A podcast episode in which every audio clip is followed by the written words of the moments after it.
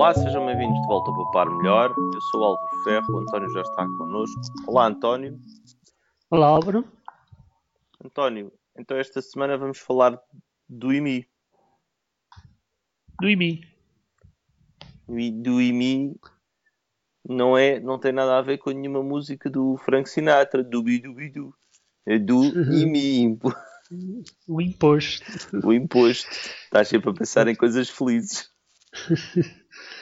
Pois é, agora desde que temos a página de impostos e taxas, que vamos atualizando assim devagarinho, porque são tantos e a gente fica tão desmotivada cada vez que passa por um deles.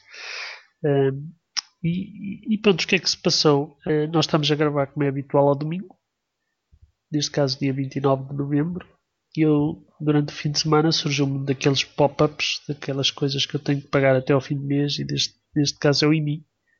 Hum. Vamos pagar o IMI até ao fim do mês, e, e pá, foi aí que me lembrei. Caneco, há que tempos que ando para falar disto.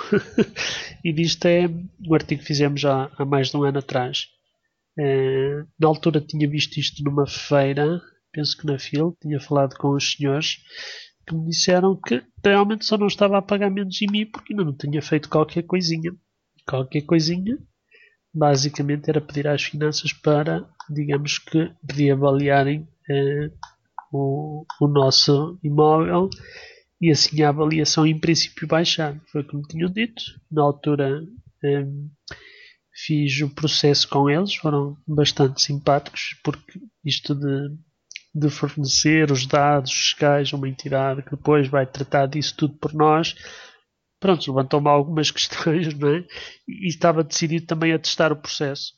E, e, portanto fiz, fizemos nós o processo do nosso lado, com aconselhamento, neste caso, da Redugimi, e, e basicamente prontos, deu algumas peripécias em termos das finanças, até porque foi tudo muito a correr, foi no final do ano passado. Mas as boas notícias é que realmente poupámos qualquer coisinha este ano em termos de IMI e portanto este feedback penso que é importante, até porque acho que há muitas outras pessoas ou famílias que podem ver o seu IMI, não deste ano, não é óbvio, não é? mas para o próximo ano que vem é, ser mais reduzido. Mas conseguiste ganhar muito com isso? Uh, quer dizer, depende do que é que é muito, não é? Eu acho que a questão dos impostos é assim: sempre que pagamos mais um bocadinho de impostos, todos nós reclamamos, não é? E, e se aquilo sobe um euro ou dois, uh, ai que Deus, não é? Que, que nos estão a roubar com mais impostos. Se nos tiram a mesma quantidade, não achamos nada. E, portanto, eu acho que, como nós poupamos 52 euros, eh, eu posso dizer que são 52 euros. Eh, é muito, é pouco? O que é que achas? 52 euros parece-me bem. Depende do valor total que tu estás a pagar, mas parece-me bem. Agora, aqui a questão é: uh, uh, esses 52 euros significa que tu ajustaste o teu pagamento de impostos a uma forma mais próxima daquilo que é o real uh, utilização que fazes dos bens públicos.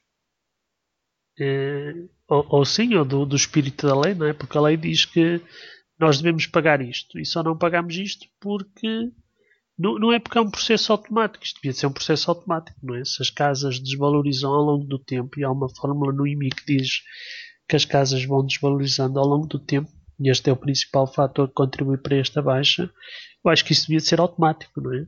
Não devíamos ter que ir às finanças pedir para aplicarem a fórmula correta. Devia claro. ser automático. Neste claro. caso, o que é feito é pedir às finanças, se faz favor, eh, não se importa. utilizem a fórmula correta. Isso é que é estranho. É, isso é que é estranho. Nós devíamos. Isso é como o, próprio Estado obrigou os seguros a refletirem a desvalorização dos carros na, nos seguros. Ou eu estou enganado? isso não constituirá uma receita do Estado e, portanto, se faz favor, diminua. Agora, uhum. isto é a casa de freio espeto pão, não é? Ou façam o, o, o, que eu digo, como é que é? Aquele provérbio? Não aquilo que eu faço. Façam o que eu digo e não o que eu faço. Exatamente.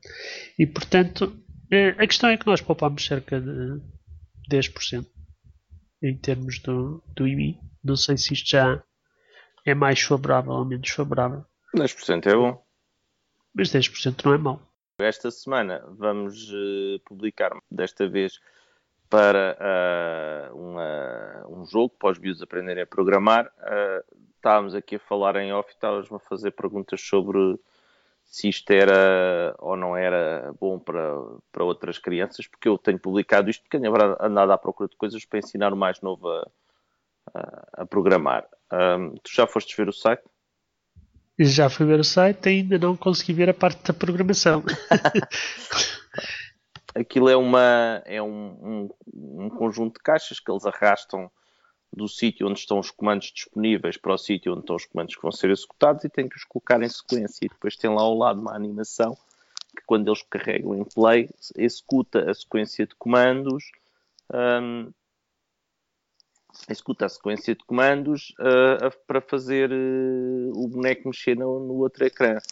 Ora, isto é muito simplificado para ensinar, isto é mesmo para a introdução dos miúdos à programação não é propriamente para os mais velhos eh, que já andam a mexer em coisas mais Bem, complicadas. Os mais velhos podem treinar os seus dotes de programação, não é? Ela... tipo, aquilo é simples, aquilo é, é quase básico. como se fosse uma nova linguagem de programação, é capaz de ser básico, não? É básico mesmo.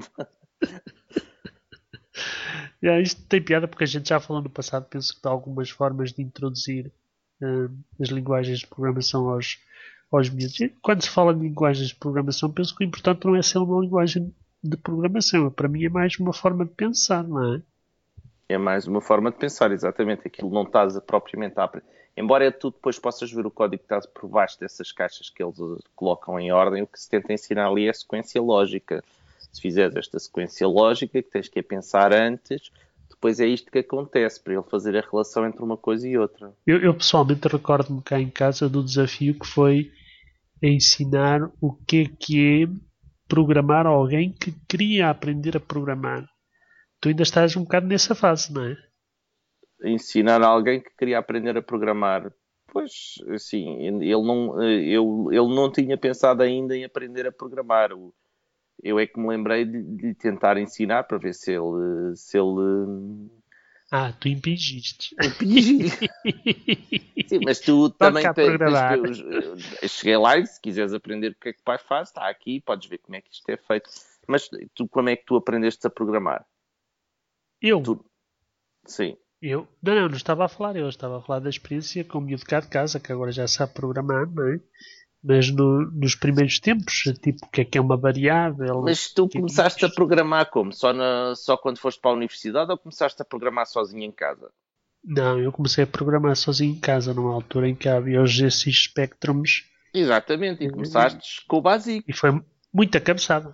Muito cabeçado com o básico. E como é que fazias? Copiavas as linhas de código dos outros, não era? Ora, exatamente. exatamente. As que se arranjavam. As revistas. ter às horas a carregar linhas e depois para descobrir onde é que estava o erro. Não, mas agora a coisa está muito mais facilitada, não é? Agora há uma série de sites na internet que ensinam isso, desde dos mais pequenos aos mais velhos, não é? Isto é... Não tem comparação. Não tem comparação. É que antes, hoje em dia a gente ainda espera alguns segundos para que uma página carregue.